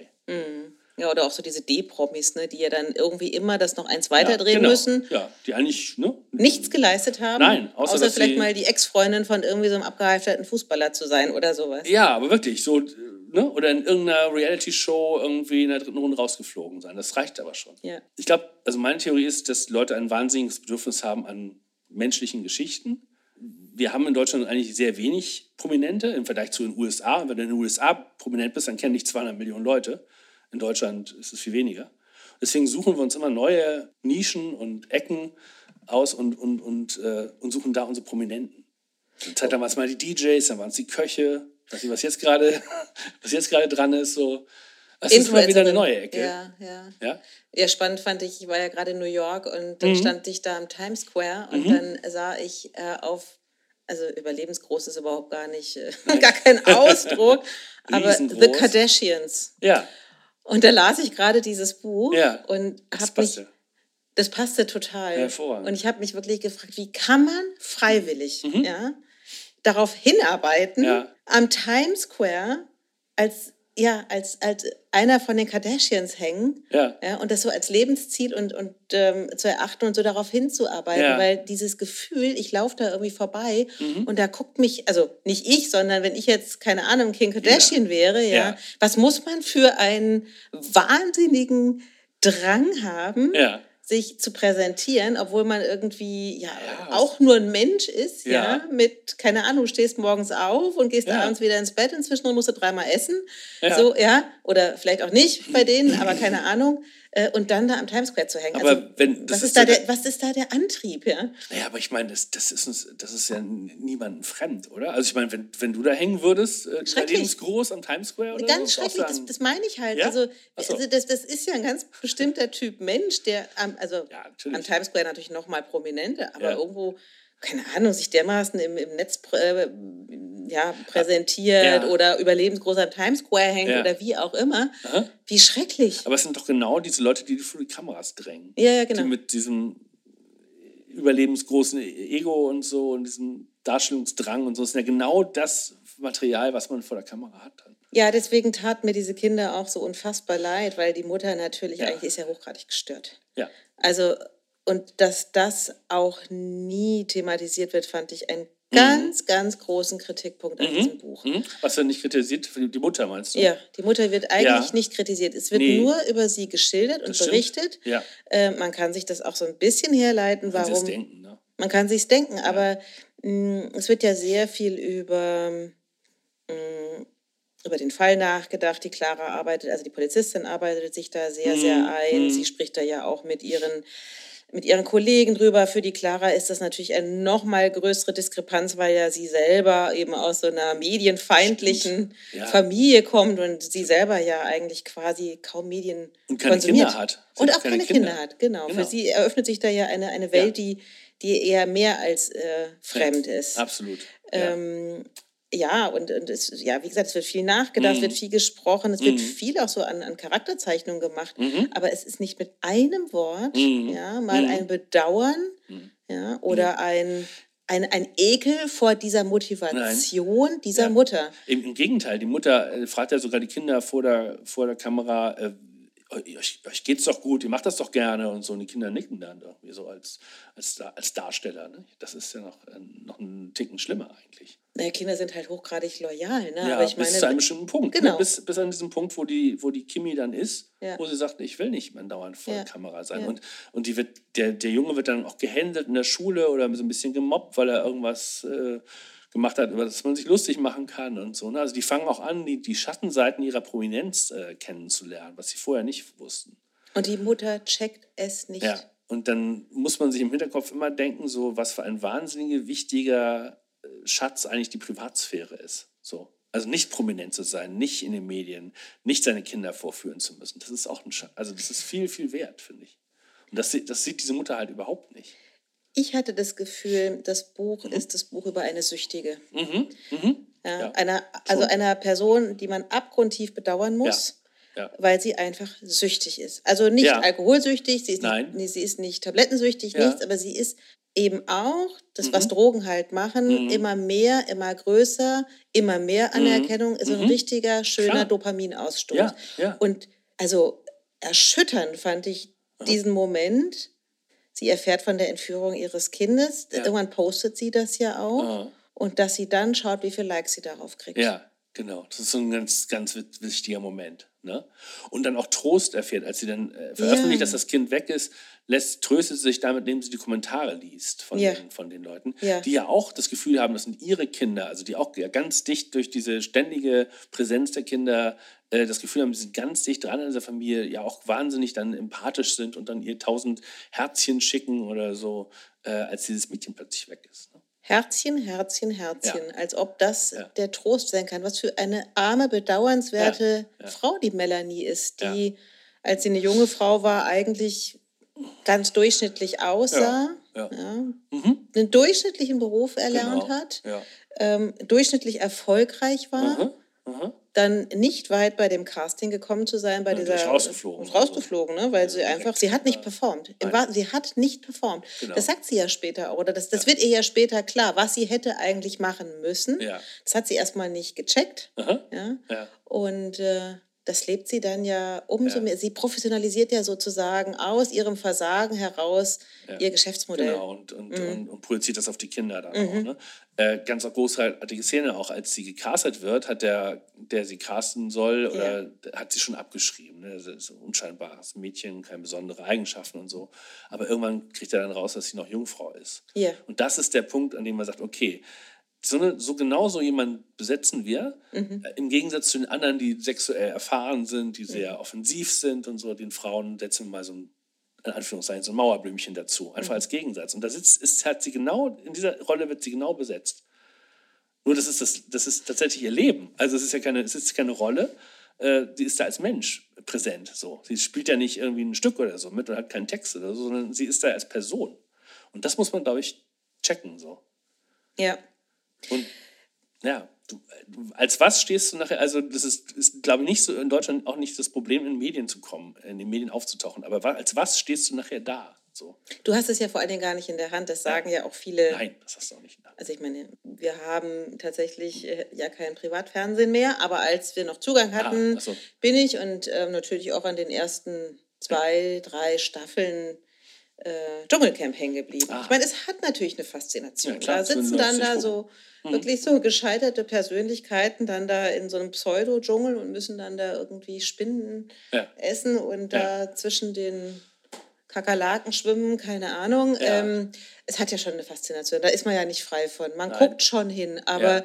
es ist natürlich ähm, was, wie, also sagen ja hinterher viele, die dann aus dem Dschungel rauskommen, das war doch nie Mhm. ich. Ja, also es wird ja zum Schluss eben so zurechtgeschnitten, Natürlich, solche Dialoge geschrieben, so. standardisiert, Ja. dass natürlich das am Ende total aufgeht. Ja? Ja. Plötzlich bist du, obwohl du der friedfertigste Mensch bist, wirst du als die Oberzicke Genau, es dargestellt. gibt Oder immer so. eine Zicke ne, Genau. dabei, die die anderen irgendwie aufwischt und so. Die Rollen sind verteilt. Aber ich denke mal, nach der ersten Staffel weiß jeder, was auf ihn zukommt. Also nach der zweiten Staffel kann mir keiner mehr sagen bei Reality TV, ich wusste gar nicht, was ich da mache. Und so. du, du weißt genau, was du da machst. Du lässt dich darauf ein, also musst du damit leben. Ja, that's the game. Ja. Und das beherrscht sie sehr gut irgendwann. Melanie beherrscht das total Melanie gut. ver- beherrscht es perfekt und es funktioniert ja auch bis zu einem gewissen Punkt Genau. für sie. Ne? Hast du den Mann verstanden? Den, ihren Br- Mann. Bruno? Ja, ja. Warum macht er mit? Nicht verstanden nicht, aber ich konnte mir vorstellen. So, ich Mhm. fand den realistisch. Ich glaube, dass die Melanie eine ziemlich starke Persönlichkeit auch ist. Ne? Auch bestärkt durch, ihren, durch ihre Popularität und durch das Geld, was sie auch damit verdient und so. Und dass er so, er so ihr der Mann im Rücken ist. So ein bisschen ihr Rückenwind. Aber er schützt seine Kinder nicht. Nee, das stimmt. Und das Ich muss glaub, man ihm wirklich er- vorwerfen. Ja, ne? das ist zu schwach, glaube ich. Also, habe ich so verstanden. ich meine, er war ja mal irgendwie erfolgreicher Anwalt oder irgendwie Ja, er hat sowas. seinen Job aufgegeben, Genau. um dann Videos zu schneiden Ja. für seine Kinder. So. Wie kann man nur? Naja, wenn dir, wenn dir alle auf die Schulter klopfen, du Tausende von Likes und Zehntausende von Abos hast und auch noch Geld verdienst damit, dann musst du schon sehr kritisch sein, um zu sagen, nee, ich will das aber nicht. Aber er lebt da ja gar nicht von, von diesen Herzchen, Herzchen, Herzchen. Das ist ja Das sie. ist sie mehr, ne? Ja, Genau. ja, sie ist die treibende Kraft. So. Also er schneidet die Videos zwar und so und lädt sie auch hoch, aber Mhm. Ja. er, also er wird nie so geschildert, dass er irgendwie so quasi alle fünf Minuten Nee. äh, auf YouTube schaut. Aber es kommt schon mal zu einem Konflikt zwischen den beiden. Ne? Also die gehen ja auch so ein bisschen aufeinander los da zwischendurch und so. Klar, weil die Szenen, also das Mädchen ist verschwunden und acht Tage ist wahnsinnig lange Zeit für ein, für ein Kind. Also äh, für ein kleines Kind. Mhm. Äh, da, da zählt ja jede Stunde wie ein Tag wahrscheinlich so. Kommt einem viel länger vor. Mhm. Und das übt natürlich auch einen wahnsinnigen Druck auf die beiden, auf die Familie aus. Ne? Ja, das ist ja auch äh, sehr traurig. Ich Mhm. meine, das Mädchen äh, kommt ja zurück. Ich habe ja die ganze Zeit mich ein bisschen deswegen gelangweilt, weil Mhm. ich so, so überzeugt davon war, Mhm. zu wissen, wer das Kind entführt hat. Ich habe ja gedacht, dass das eine Inszenierung von der Mutter war. Habe ich auch zwischendurch mal gedacht. Oder von dem kleinen oder von Ja. dem etwas älteren Bruder. Ja, genau. Das hatte ich auch überlegt. Und ich habe mich auch gewundert, warum die Mutter, also die wirklich, die postet andauernd irgendwas von den Kindern. Zweimal die Woche ein Video, ein längeres. Und dann ist das Mädchen weg. Und dann macht die, dann macht die nichts. Also erstmal kann man verstehen, vielleicht so eine Stock, Schock oder so, aber nach acht Tagen, also sie wird dann ja gezwungen, Videos zu veröffentlichen von der Entführerin, in Anführungszeichen. Aber die, die, die postet nicht und sagt, äh, Leute, äh, also sorry, die bedient sonst ständig diesen, diese Nachfragen nach diesen Videos. Und dann macht die aber nichts in der Zeit. Bis sie es muss. Und da habe ich dann gedacht, ich so, also ja, das war der Moment, wo ich so dachte, ist sie es wirklich? Mm, Mhm. Weil die Autorin ja auch immer mal dann auch ihr so ein bisschen so ihr, ihr Innenleben so Ja. äh, schildert. Und dann dachte ich, ja, okay, sie postet nichts und sie ist auch erschüttert so in, der, Mhm. in der Schilderung der Autorin. Irgendwann wurde es mir klar, sie ist es nicht und Ja. es ist auch nicht der kleine Bruder. Aha. Dann fand ich aber die Auflösung so ein bisschen Banal, oder? Banal. Ja, fand ich auch. Ich hatte zwischendurch mal gedacht, vielleicht hat das Mädchen auch selber Ja. nachgeholfen, sozusagen. Weil die Hat da sie aber vielleicht sogar, oder? Sie, ist nicht ganz, wird aber nicht ganz deutlich gesagt. Naja, also es gibt dann ja noch so einen Kniff in dem Buch. Also das Mhm. Buch endet ja nicht mit, das Mädchen ist zurück. Stimmt. Weil das endet ja ziemlich abrupt. Das Mädchen sitzt da in, Ja. der, in der Mairie Ja. ja. äh, und die Entführerin möchte mit Führerin der... kommt in die Polizeiwache im Prinzip und sagt, ich bin's und das ist das Mädchen, ne, hier. Genau. Die, die ihr sucht. So, damit endet das erstmal. Dann geht's aber noch weiter. Und dann geht es nämlich weiter. Ja. Und dann wird in die Zukunft gespult. Ja. Hast du verstanden, warum das so ist? Also warum die noch weiter geht, die Geschichte, nachdem sie eigentlich eine Auflösung hatte? Schon? Also die trifft ja Jahre später dann nochmal das Mädchen, äh, die ist inzwischen 18 oder volljährig auf jeden Fall. Mhm. Trifft sie nochmal wieder Mhm. und unterhält sie mit der. Ne? Ja, schlimmer noch. Ja.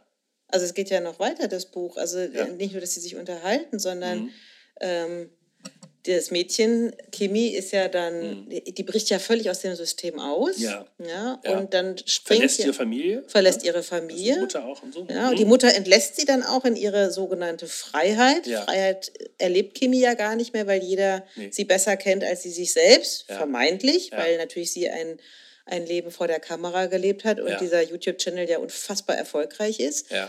Und dann springt ja ihr Bruder für sie in die Bresche und Aha. übernimmt ja quasi Ja. ihre Rolle. Ja. Gründet Aber- dann, äh, oder dann gibt es ja noch einen eigenen äh, Kanal, Ja. eben, der sich nur um ihn dreht. Er Mhm. wird dann ja auch ein bekannter YouTuber und Ja, aber er ist dann so Gamer, ne? Also Er ist so macht dann, Gamer, genau. Ja, Games und ähm, kommentiert die, spielt Spiele und so. Das ist ein bisschen was anderes.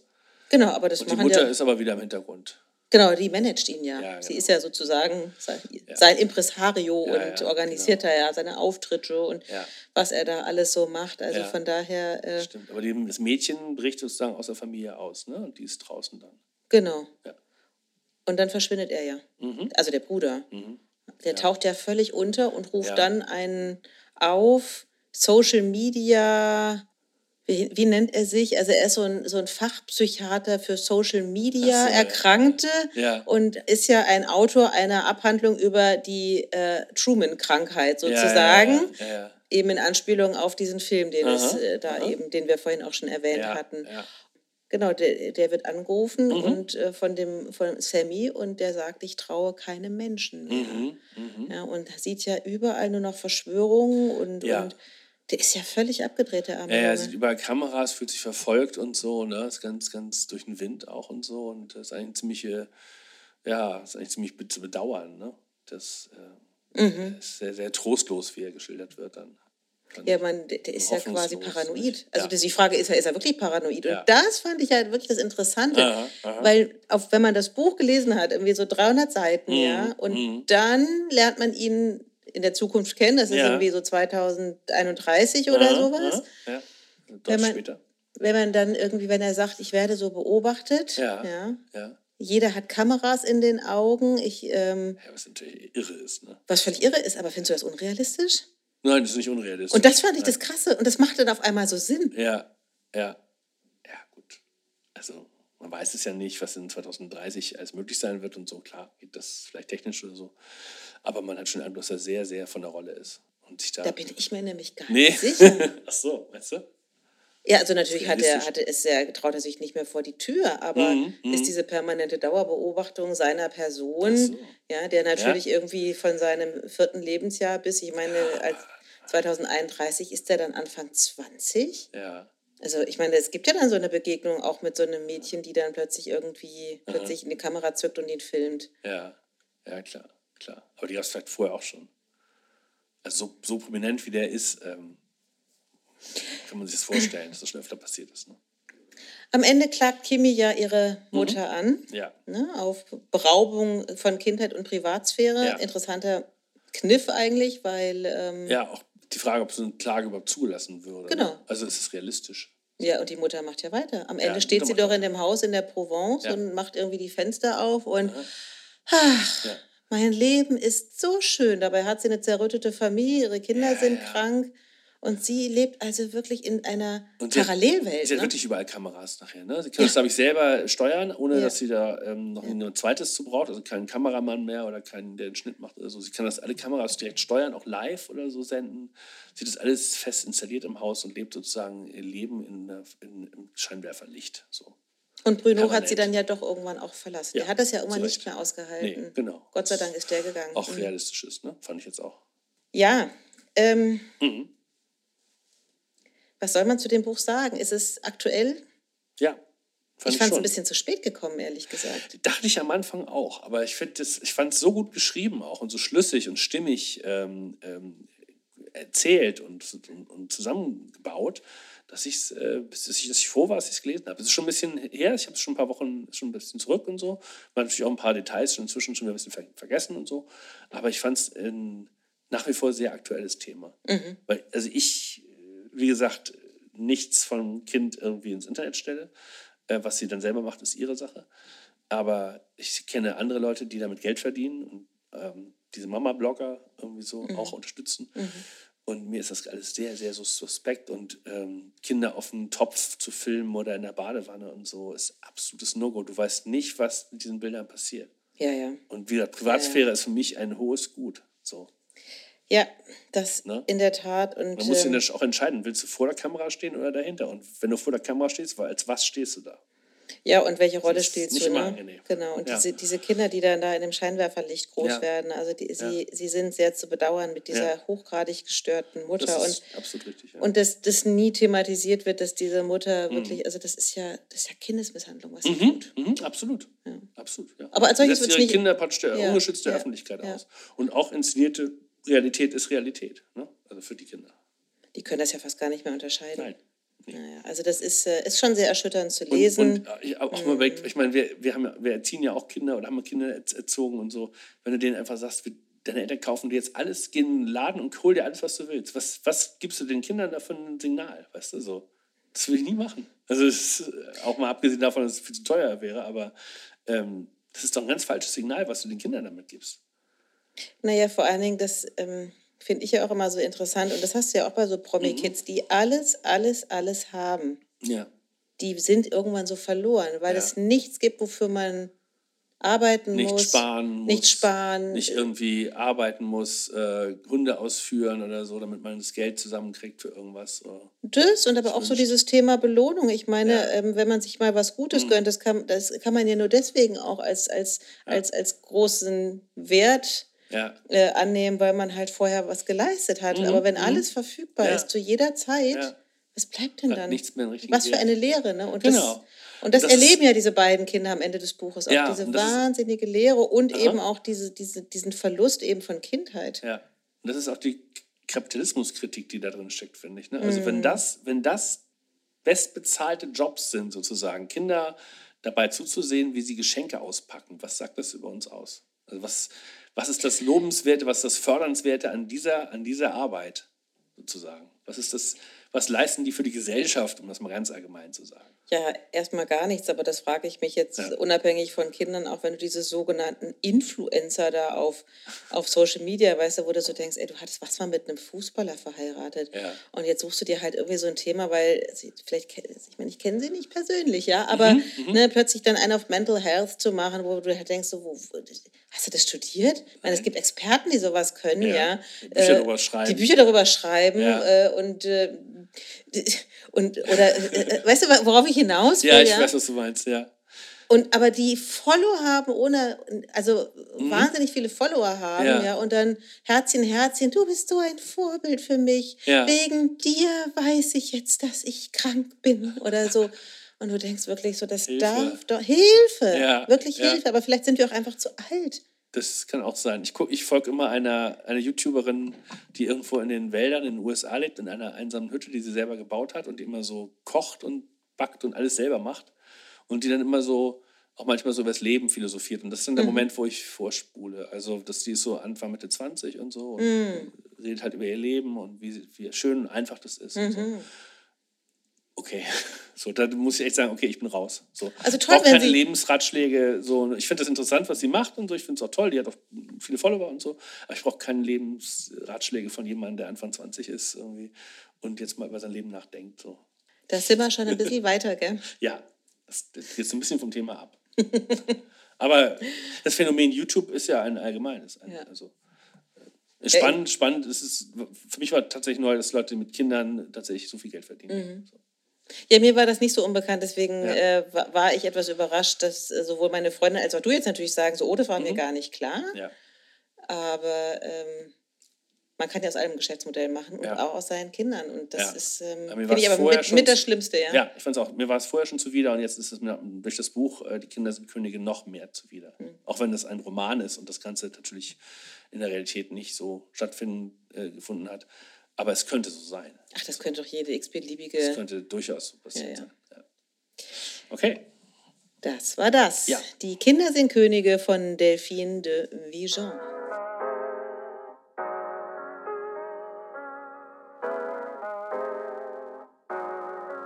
Bücher, die uns in Erinnerung geblieben sind, positiv wie negativ.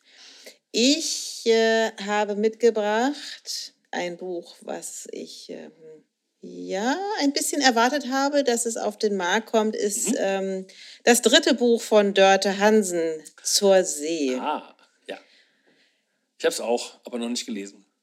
Soll ich weiterreden? Ja, bitte. Okay, das hat ja eigentlich schon alles gesagt, was. Wieso?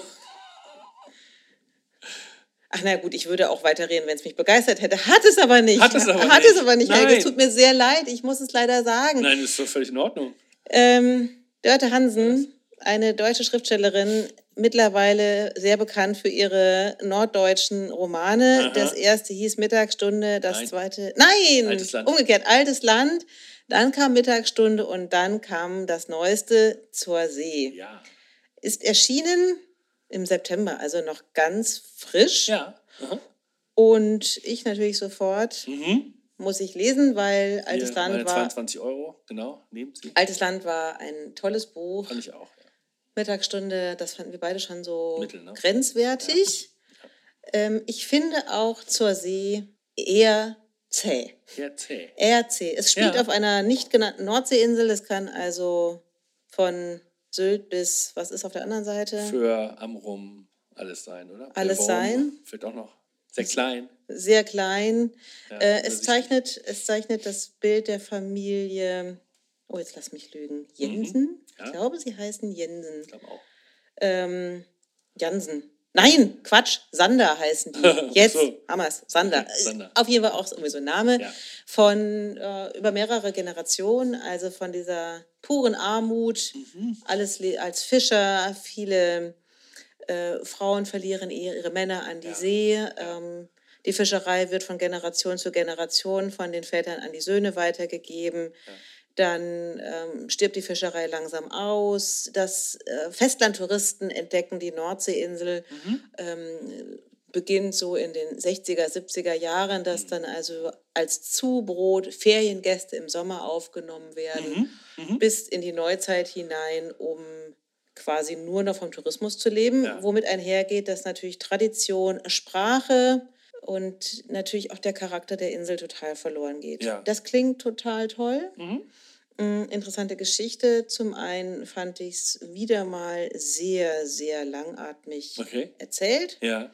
Irgendwann hat man es verstanden, dass Aha. sie das ganz schrecklich findet, dass da also so eine Insel so stirbt. Ja. Und dann habe ich mich gefragt, ähm, ich meine, es war ja auch ein hartes Leben. Also am Ende ist es ja nicht nur schlecht, Mhm. ja, also dass es mittlerweile natürlich auch andere Möglichkeiten gibt. Ja.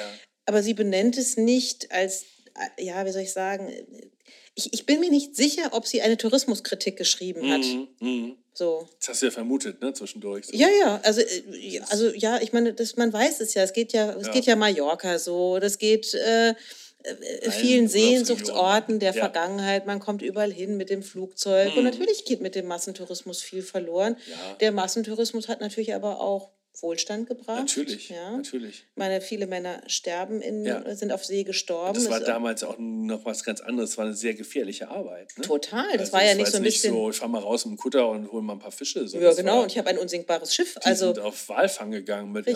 irgendwelchen Bötchen da. Ne? Richtig. Und so. ja, Genau. Das war super gefährlich. Ähm, Mhm. Genau, also ich war mir nicht so ganz sicher, worauf es hinaus will. Also Mhm. ja, man kann natürlich total traurig sein und denkt so, okay, aber hm, dafür muss ich mich jetzt nicht durch 300 Seiten quälen, Mhm. dass irgendwie so eine Insel ihren Charakter verliert, Ja, kann ich mir vorstellen. ja. Ja, okay. Ähm, deswegen ist das Buch war für mich unklar, was es eigentlich will. Mhm. Und dafür war es für mich dann auch zu langatmig Okay.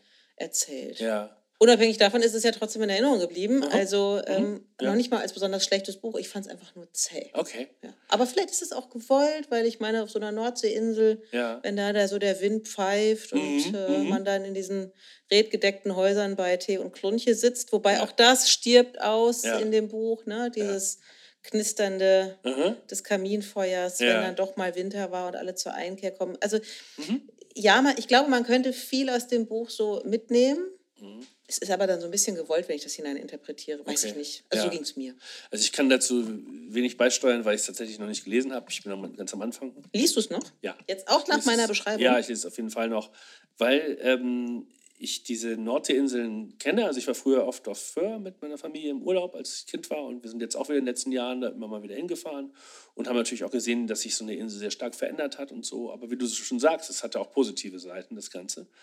Und die haben eine, eine, eine Sommerseite und eine Winterseite. So, ne? diese, diese Inseln, die sehr stark vom Tourismus leben. Und so im Sommer ist es sehr voll, im Winter ist es dagegen total leer und ganz viele Sachen sind zu. Aber das hat was natürlich. Ich finde dieses äh, Setting natürlich sehr interessant und ich finde auch Inseln an sich ist ein spannender Urlaubsort. So. Wenn man erstmal vom Festland erstmal weg ist, man kann nicht einfach wieder äh, woanders hin. Ne? Man muss erstmal auf eine Fähre rauf und dann wieder rüber und dann wieder zurück und so. Ähm, das, das finde ich finde es ein spannender Ort. Aber ich kann es auch nachvollziehen, dass es langweilig war. Ich fand ja bei Mittagsstunde auch schon so, ähm, das hatte so seine Längen. Und Ja, es dümpelt ich so war, ein war bisschen. mir nicht sicher, ob sie gewollt waren oder nicht. Ne? Also, Mhm. soll das auch so ein bisschen die Langeweile zeigen, die da herrscht und so? Oder ist es einfach nur. naja, und ich, langweilig. bei diesem ganzen Bedauern um den Verlust von Identität, Mhm. ich kann das total verstehen. Aber würde man Inselbewohner fragen, möchtet ihr nochmal zu diesen sogenannten guten alten Zeiten Ja. zurück? Nein, das kann ich Und mir nicht will ja auch keiner aufs Festland. Ne? Ja. Also man, man, man, die vermeiden ja alles, aus, um aufs Festland zu gehen. Die bleiben ja, wollen ja unbedingt auch da bleiben, wo sie sind. Von daher hm, sehr ambivalent. Ne? Es ist total ambivalent. Und das muss man sich beim Massentourismus halt immer, immer fragen. Ja, und ja, ähm, ja. deswegen, die, ja, es, Ja. es war mir so ein bisschen zu einseitig, Mhm. dass das da so, ja. so lange, über so lange Strecken das so ein Mhm. bisschen so bedauern, so ja, und Ja, schon okay. wieder. Und jetzt Es gibt natürlich Orte, die damit gut klarkommen und, Leute, und Orte, die es nicht hinkriegen und die daran auch scheitern. Ne? Also Mhm. an den Touristenströmen und so. Ich finde aber zum Beispiel Föhr oder so hat es sehr gut hinbekommen. Ja. Also sie haben immer noch ihre eigenen, ihre eigenen Charakter, ihre, ihre Eigenart haben sie sich doch ziemlich bewahrt. Das und ich meine, viele haben ja auch so, versuchen ja jetzt beides, also jetzt abseits von Folklore, ne? Mhm. auch das ne, kommt in dem Buch eben auch vor, dass dann plötzlich der Shantychor nur noch für die Touristen auftritt. Ja, ja klar, aber viele natürlich ja. Mhm. auch jetzt gerade so, so ein Revival der Tradition, Ja. vielleicht auch gerade, weil sie an einem Punkt sind, wo sie eben merken, dass sie ihre Identität verlieren, die jetzt gerade wieder anfangen, Ja. dann natürlich auch in dem Shantychor das Ursprüngliche zu sehen und nicht nur, wir stehen am Hafen, wenn die Fähre gerade anlegt und singen an- halt an Seemannslieder. Den, Ja. An den Sprachen, an Plattdeutsch Ja. oder an, an Ja. Friesisch oder so Interesse haben. Das kommt im Buch auch irgendwie ganz kurz vor. Ne? So. Mhm. Ähm, das ist schon, warum, hat sowas wie Landlust, diese, diese Sehnsucht nach dem einfachen, guten Leben auf dem Lande, Klammer auf, dass es so auch nicht gibt, Klammer zu. Irgendwie, ne? so. Sehr verklärt. Sie ist aber da, sie ist da. Mhm. Ja, klar. Genau. Interessant. So, und wenn Benedikt Welz uns jetzt zuhört, muss er jetzt ganz stark sein. Ähm, er dürfte sehr eifersüchtig werden. Nein, also ich habe ja Christina sehr, sehr genervt mit Benedikt Welz, meinem Benedikt Welz-Fantum, irgendwie so, was sich über viele, viele Wochen hingezogen hat, was ich alle Bücher gelesen hatte. Ähm, ich habe aber einen neuen Benedikt Welz, äh, das ist Ian McEwan, und von dem habe ich äh, Kakerlake, haben wir, glaube ich, schon mal besprochen, ne? Ähm, diese lustige Geschichte im Zusammenhang mit der Verwandlung von Kafka. Ian McEwan hat einfach äh, Boris Johnson genommen und hat eine Kakerlake sich in Boris Johnson verwandeln lassen. Das ist super lustig, sehr kurz, sehr witzig geschrieben. Stimmt, das war ja der gleiche. Den Link Ja, habe ich ja gar nicht gezogen. Damit habe ich angefangen. Ah, Und das lag bei mir irgendwo. das fandst du so gut, dass du dann angefangen hast. ja, das, das kam aber im Podcast Stapel. nicht raus. Also, ich habe ich hab das Buch gefunden erstmal. Das ist schon mal der erste Zufall. Das gebundene Buch, die Kakerlake, habe ich gefunden, nachdem wir darüber gesprochen hatten. Habe ich es mir zu Hause auf den Stapel gelegt, da lag es irgendwie gut, lange Wochen lang. Und dann habe ich es irgendwann wieder rausgezogen, habe angefangen zu lesen und mich köstlich amüsiert. Der macht sich so gut und lustig über Boris Johnson, über die ganzen Politiker und so. Das ist so klasse. Und dann habe ich angefangen, okay, was hat denn der noch so geschrieben? Und dann bin ich bei Der Zementgarten hängen geblieben. Das ist ein früheres Buch von ihm ähm, das damit anfängt, dass ein, also ich muss den Klappentext mal vorlesen, ich finde Klappentext eigentlich furchtbar, aber das ist echt, der ist echt gut. Ein Kindertraum wird Wirklichkeit, Papa ist tot, Mama wird stirbt und damit es keiner merkt, wird sie einzementiert. Die vier Kinder, zwei Mädchen und zwei Jungen zwischen 6 und 16, haben das große Haus in den großen Ferien für sich. So, für, so eine Geschichte. Klingt sehr Wenn man sich morbide. die, allein diese Geschichte auszudenken, ist schon mal total klasse, oder?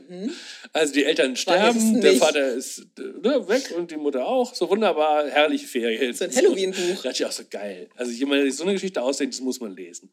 Und so ist das Buch auch. Es ist, es ist morbide, es ist gruselig, es hat eine inzestuöse Note, also der Bruder verliebt sich in die Schwester und tatsächlich haben die nachher auch was miteinander. Äh, Ich habe die Verfilmung noch nicht, noch nicht gesehen, aber das muss echt spektakulär sein. Und äh, die befürchten halt nur, dass die Mutter, die sie tatsächlich im Keller einzementiert haben, in so einer Kiste, dass die irgendwann durch die Gerüche wieder sozusagen, dass das entdeckt wird. So, die haben einen Besucher, der kommt vorbei, ein Freund von der älteren Schwester, äh, mit dem, von dem sie aber eigentlich nichts will. Und der fragt immer wieder nach, wo ist denn, da ist denn die Mutter, wo ist denn, was ist denn da im Keller? Und dann erzählen die mir irgendeine Geschichte, ja, das ist der Hund von dem, von, von John, der gestorben ist. Und dann, aber der, der bleibt immer so als Stachel sozusagen da und fragt immer nach. So bohrt immer nach. Und die Geschichte ist großartig geschrieben, großartig erzählt und ähm, war der äh, Schlüssel zu vielen weiteren Ian McEwan-Geschichten, die ich noch lesen werde. Ich habe mir vorgenommen, alle 25 Bücher von ihm zu lesen, weil wenn jemand sowas schreibt, also die Kakerlake und der Zementgarten, dann muss, kann der Rest auch nicht so schlecht sein. Aber das ist so ein bisschen das John Irving-Prinzip. Wenn man Richtig. Gab gelesen hat Richtig. und dann hat man irgendwie auch alles von ihm inha- inhaliert. Ja. Es kamen noch ein paar ganz gute ja. Und dann Bücher. kam aber nicht mehr, also dann kam nicht mehr so. und dann kam der viel, ne? totale, Richtig, wie richtig. nennt man denn sowas? Abfall. Naja, diese Geschichten sind immer noch äh, toll erzählt, aber sind halt nicht mehr skurril. Ja, Sie haben sich aus dem John Irwin hat ja einen ganz skurrilen Humor. Der hat ja unglaubliche Unfälle oder Zufälle konstruiert, wo du dich echt hinlegst, wo du vor Lachen echt nicht mehr kannst. Ja, aber irgendwann hat sich das so totgelaufen. Die so ne? konstruiert, Ja. Mhm. also die aufeinander zulaufen und dann zusammenkrachen die Leute. So. Das ist so lustig. Und das hat dann aber irgendwann nicht mehr funktioniert oder das hat dann irgendwann nachgelassen. Genau. Ja, aber trotzdem sind das, weiß ich, fünf oder zehn tolle Bücher, die man lesen kann, die, die ersten von ihm. Also du hast jetzt fünf rum, 20 liegen noch vor dir. Ja, genau. Und ich lese dann immer eine Zusammenfassung und denke so, wow, cool, coole, coole Geschichte. Was Mhm. völlig anderes, aber das muss man auch mal lesen. Ich lese jetzt gerade was über eine, Spion, Spiel, also eine Spionagegeschichte, die in Berlin der Mitte der 50er spielt. Mit Amerikanern und Engländern und Russen und so, die sich abhören wollen. Ach, Und dann verliebt er sich in eine Frau, eine Natürlich. Berlinerin. Toll. Also die Geschichten sind an sich auch von ihm. ja, Völlig unterschiedliche Geschichten, ganz anders, Mhm. aber immer wieder, also ich bin bis jetzt kein schlechtes erwischt. So, vielleicht kommt doch immer mal ein doofes dazwischen und so, aber noch nicht. Na, er ist ja damit bekannt geworden, äh, dass äh, er seinerzeit äh, Abbitte Ja, geschrieben und publiziert hat. Ja. Auch im, ich habe die Ausgabe auch aus dem Diogenes ja, Verlag. Steve Diogenes alles. Hm? Ich glaube, ich war zu jung. Ich fand Ja? das, ja, nee, Okay. also mich hat das null gepackt und Ja. jetzt steht es hier irgendwo. Ich ja. weiß gar nicht, wenn ich nee, jetzt sehe ich es auf Anhieb nicht, Ja. aber ich fand es langweilig. Und wenn ich das jetzt so von dir so höre, Aha. also ich habe es auch ganz oft immer mal so wieder dahingelegt und Ja. gedacht, so jetzt liest du mal Ja.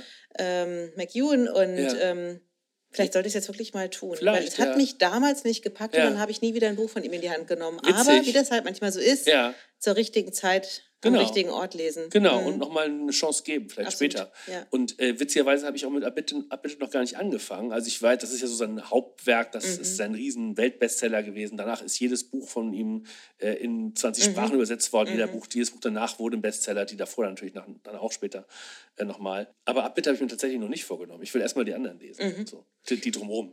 So. Mhm. Ja, und dann hatte das Buch, aber das ist natürlich eine sehr persönliche Meinung, dann wurde das ja verfilmt und da spielt diese Mhm. Ja, ja. schreckliche Kira Knightley mit. Was? Beendest du Keira jetzt die. Zusammenarbeit mit mir? Du darfst jetzt hier nicht Kira Knightley beleidigen, tut mir leid. Das geht Nein, nicht. sie ist wunder, wunderschön Also, mit ihrem vorstehenden Unterkiefer. Hallo, bitte? Was? Liebe Leser, wir blenden an dieser Stelle kurz aus. Dusch, dusch, dusch. Okay? Hilfe, Hilfe, ich werde gerade Aber wenn du verprügelt. Kira Knightley nicht magst, dann magst du Abbitte wahrscheinlich auch nicht. Hast du mit Kira Knightley verfilmt worden? Ja, jetzt okay, ich weiß, weiß ja, was, was du heute Fernsehen guckst. Okay, gut, ich muss jetzt los. Mhm. Nee, also, äh, sorry, aber ich kannte von dem, ich wusste von Abbitte nichts, ich wusste nichts von Kira Knightley. Ich wusste, ich habe nur diese Geschichten gelesen, diese Kakerlaken-Geschichte, die echt super geil ist. Äh, so böse habe ich noch nie über Boris Johnson was gelesen. Und dann diese völlig andere, skurrile Geschichte mit den Kindern, die ihre Eltern beerdigen. Also, das bringen sie nicht um, ne? aber die sterben eines natürlichen Todes und so. Aber die werden von den Kindern dann so beseitigt, und damit die dann ihren Spaß haben können. Ne? Und das, ist so, das ist so schräg. Und dass der Typ Engländer ist, das muss man auch nicht sagen. Also, Nee, das liest du das- aus jedem Satz raus. Irgendwie dieser britische, sehr schräge Humor. Teilweise auch sehr, sehr sexuell. Also, der, der Junge, der holt sich da andauernd einen runter und so und äh, träumt von seiner Schwester nachher und so. Und das ist schon echt schräg. Also, ist was für Leute mit einem schrägen Humor. Okay. Ja. Beseitigt werde ich jetzt auch von dir, wenn ich noch ein schlechtes Ja, Wort über. Kira Knightley sage. Deswegen Nein. lass uns äh, zum Ende Okay. kommen, Ja. Ähm, damit du auch ganz schnell nach Hause kannst. Wir ähm, müssen noch unsere Bücher bewerten. Genau. Buchstapel vergeben. Die Buchstapel vergeben. Ja. Die Ratten von Gerhard Hauptmann. Oh, du seufzt. Ich würde sagen eins. Was? Ja, wirklich. So schlimm? Ich fand's echt doof. Oh, das hast du aber so nicht gesagt. Nein, ich wär, wollte jetzt auch nicht total drüber herziehen oder so, aber mir hat das überhaupt nichts gesagt. Ich hätte mir was anderes vorgestellt. Das Einzige, was ich gut fand, war dieses, dieses Milieu, diese, diese Sprache. Ne? Mhm. Das fand ich interessant.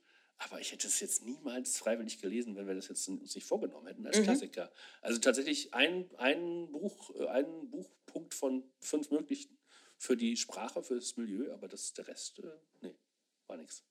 okay, Nichts für mich. Und du? Was zwei. Zwei. Zwei. Okay, ist auch nicht viel besser. Ja, ja immerhin ein, ein Stern mehr. Ja, ein, ein so viel. Ja, also. Ja, okay. Die Kinder sind Könige von Delphine de Vigeon, erschienen im Dumont Verlag. Ja. Vier von fünf. Mhm. Also nicht sowas, was einem total nächstes Jahr noch in Erinnerung bleibt oder so. Aber ich, wo ich es gelesen habe, ich fand es super aktuell, interessant und sehr, sehr gut geschrieben. Mhm. Ja, so richtig mindblowing ist es dann doch nicht, Nein, aber es ist jetzt auch kein ne, genau. Ist nicht. Äh, preiswürdiger Roman oder so. Aber es ist ein interessantes Thema und es ist gut aufgeschrieben Ja. und aufgedröselt. ja, deswegen bin ich auch bei vier, Ja? bei dir Okay, mit vier cool. äh, Büchern auf dem Stapel. Ja, Ich muss noch zur See. ja. Drei. Drei. Drei. Okay. Solide Ja. mit Längen. Ja, genau, drei. Genau. Okay. Äh, Du. Zementgarten, fünf. Fünf plus fünf plus fünf. Fünf, der neue Benedikt Wells. Der neue Benedikt Weiss. Es tut mir leid, Benedikt. Das, das war's. Ian McEwan hat gerade in Hamburg gelesen, habe ich durch Zufall gesehen, aber ich konnte leider nicht. Also Mm. da, da ich, ar- muss ich arbeiten. Sonst wäre ich da hingefahren. Ach, der kommt bestimmt auch mal nach Berlin. Bestimmt. Der hat ja mal in Berlin gelebt. Ach, wirklich? Ja, in seinem äh, Berlin-Roman ist eigentlich ein fürchterlicher Fehler drin, glaube ich. Ich muss dem Verlag mal schreiben. Ich glaube, der Tunnel, also denn die Tunnel, die, die, der Amerikaner und die Briten bauen einen Tunnel, um die Sowjets abzuhören. Und die, in seinem Roman bauen die den von Altlinike nach Rudo und das ist falsch rum. Also Rudo war der Westen und die haben den Osten angezapft. So. Ah, Und da schreibt man auf eine Altlinike. Altlinike war in der, in der damaligen Hauptstadt der DDR. voll investigativ. Berlin. Ich habe es nachgeguckt, bei, Ja. tatsächlich bei äh, Google Maps. Ich glaube, das ist falsch. Falsch? Aber Kann egal. das- Trotzdem eine tolle Geschichte. Eine tolle Geschichte sind hoffentlich auch unsere Bücher, die wir in der Dezemberausgabe Ja. vor Weihnachten lesen. Ähm, es ist sogar schon da. Wir haben es schon bekommen vom Verlag. Ne? Ja. Ähm, Die waren ganz fix. Galliani, Galliani, Berlin ist ganz toll. Top, ganz weit vorne. Wir haben das beide schon, beide schon eine Ausgabe hier liegen. Das heißt, wir können direkt loslegen damit. Ja. Und zwar mit Karen Duwe, Sissi. Sissi. Ja. Genau. Also ganz, als wir es bekommen haben, war es, glaube ich, äh, gerade, also war es fast noch warm. Ja. Genau, aber sie waren eben ganz schnell. Und da muss Stark. ich ganz äh, einen großen Dank an äh, den Galliani Verlag Ja. aus Berlin. Die sind ähm, ganz toll mit ihrer. Spitze. Ja. Das ist toll. Es steht immer, äh, ist ein Aufkleber drauf, Spiegel Bestseller-Autor. Na, das heißt ja nichts mehr. Nee, Aber das muss ja anscheinend draufstehen, weil sonst kaufen Leute das nicht, oder? Aber wer, glaubt denn sowas noch? Wieso? Die hat doch mal einen Bestseller geschrieben, der auf der Bestsellerliste war, oder? Irgendwann steht wahrscheinlich drauf, kennt eine Bestseller-Autorin. Na, sie hat ja, das letzte Buch, was ich von ihr gelesen habe, war die Biografie, war es ja nicht, aber sie hat ja ein Buch über die Annette von Droste-Hülshoff geschrieben. Mhm. ah, ja. hieß? Annette? Das nicht Annette, es hieß doch, glaube ich, Annette, nur ne? Annette. Hast du mal von ne? erzählt, ja, ja, genau. Ja, ja, genau. Mhm. Das war auch ein gutes Buch. Ja. Also von daher, ich freue mich total auf Sissy, vor Ja. allen Dingen, weil so ein bisschen reingespickelt habe ich ja schon. Ja. Ähm, ich meine, über die Sissy kursieren ja nun sehr viele Mythen und sie wird ja auch aufgrund der, Das sind diese Sissi-Filme. Ja, ja, ja, wo die es gehören an Weihnachten für mich ja geht. total dazu, aber es, Oh. ich weiß natürlich einfach, dass es ein wahnsinniges Märchen ist. Ja, ja. was da erzählt wird. Kitschroman, Romy Schneider. Ja, aber schön ist es schon. Aber schön ist es schon. Ich hatte von Karen Duwe anständig Essen gelesen. Mhm. Also da probiert sie verschiedene Lebens-, also äh, Ernährungsweisen aus, vom Fleischesser bis zum Veganer, glaube ich, äh, oder Frutaner geht es ja noch runter. Und das fand ich total stark. Und dann hat sie doch mal als Taxifahrerin gearbeitet. auch Das war gearbeitet? doch herrlich. Und das hat sie auch als Roman, äh, einem Roman geschrieben. Ne? Der heißt auch Taxi. Mhm. Der heißt einfach nur Taxi und das war super. Taxi heißt der, genau, 2008 erschienen. Mhm, Das ist ein ganz frühes Buch von ihr. Regenroman habe ich leider nicht von ihr gelesen. Der soll auch toll sein. Da regnet es immer. Ja, das könnte auch auf der Nordseeinsel spielen. Ne? Oder in Norddeutschland allgemein. Da ja, ja auch. Niendorf. Das ist eh so ein schrecklicher Ort. Oh je. Naja. Gut, unser Alles klar. Klassiker. Ja. Wir sind äh, sehr klassisch, ne? Mhm. Ähm, Christmas Carol von Charles Dickens. Charles Dickens, ein Weihnachtsklassiker. Das heißt, die Folge, nächste Folge muss vor Weihnachten raus, ne? Ja, Okay. genau. Und vielleicht haben wir mit, ähm, ist ja schon erstaunlich, ne? Also Mhm. wir haben jetzt, das ist ähm, das zweite Jahr, in dem wir podcasten. Mhm. Wir haben jetzt schon so viele, also sind jetzt in Folge 19, vielleicht Ja. haben wir ja mit unseren Podcasts schon den ein oder anderen für ein Buch begeistern können, was jetzt unter dem Weihnachtsbaum landen wird. ja, das wird toll. Müssen wir nächstes Mal nochmal so machen, welche Bücher unter den Weihnachtsbaum gehören. Mhm. Bist du auch manchmal gefragt, so, wie, du, du hast doch einen Bücherpodcast, wie findest du das oder so? Sag mal was dazu. Ja, Ja? du auch? Ja. Das ist lustig, oder? Also Ja. man wird ja mittlerweile. Ich weiß nicht, ob man mit meiner Meinung was anfangen kann oder so. Ich habe dann aber eine Meinung dazu. Ich finde es auch total schwierig. Man muss sich ja immer sehr genau angucken, mit wem man darüber redet. Und Ja. jemand, der halt gerne irgendwie so Kriminalromane liest, Oder so Bücher mit äh, verschwungener Schrift und äh, Ferienhäusern vorne drauf. ui, ja, der ist bei uns ein bisschen falsch, ne? Ja, klar. Es gibt auch völlig verschiedene Geschmäcker und ich will auch gar nicht drüber urteilen oder so. Es ist natürlich auch alles Geschmackssache. Mhm. So. Ja. Aber ich tatsächlich, ähm, also bin ich jetzt gerade vor ein paar Tagen angesprochen worden Ja. und habe Serge empfohlen. Ach ja, du stimmt. erinnerst dich, dieses Buch, ich habe aber auch gemeint, es ist eigentlich ist es Ja. total lustig, aber ähm, man muss es einfach mögen. Ja, muss man.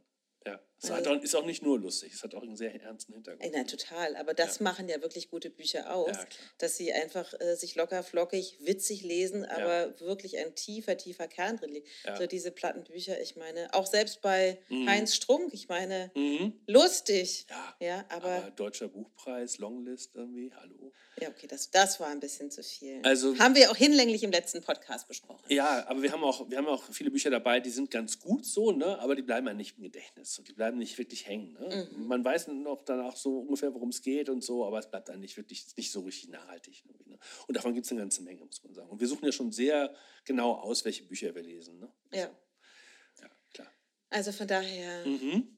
vier Wochen Zeit, um Weihnachtsgeschenke einzukaufen. Ein Podcast von uns jetzt. erscheint noch ab jetzt. Ja, Vielleicht genau. schreibt ihr uns auch in die Short Notes, welche Bücher bei euch im Warenkorb gelandet sind. Ja, oder unter dem Weihnachtsbaum, welche Bücher man verschenkt.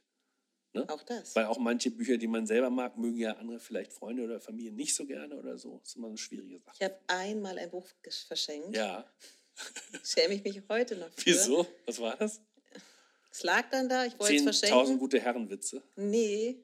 Und dann lag das da und ich hatte es selber noch nicht gelesen und dann habe ich es vorher. Ach so. Ich habe mir so Mühe gegeben, dass man es nicht merkt, aber Ja. Also ich verschenke auch Bücher, also ich habe die Kakerlaken neulich verschenkt, weil ich das wirklich gut fand und habe dann noch natürlich meine Unterstreichung, ich hätte zwei Sachen unterstrichen, das habe ich noch ausradiert und so. Aber ich habe jetzt auch nicht behauptet, dass das neu war. Also ich habe gesagt, hier ist Ja. ein Buch, lies mal. So, ja, Das ist lustig. es kommt aber nicht anders. Also ich habe schon Ja. Bücher geschenkt bekommen, da war noch so ein, so ein Stempel von der Bibliothek drin und so, also ausgemustert, jetzt nicht geklaut oder so, aber Von Freunden zum ja, Geburtstag. Ja, klar. Als neues Buch. ja. Mein, mein persönliches ja Highlight war immer so se- selbstgebrannte CDs mit irgendwelcher geklauter Musik drauf. Das war nicht mal, das war nicht mal total daneben. Okay, das Universum kann noch schlimmer mit einem. Also Auf von jeden daher. Fall. Helge, es hat wieder sehr viel Spaß gemacht. Das fand ich auch. Ähm, Bis zum nächsten Mal. bis zum nächsten Mal. Ne? Tschüss. Ciao.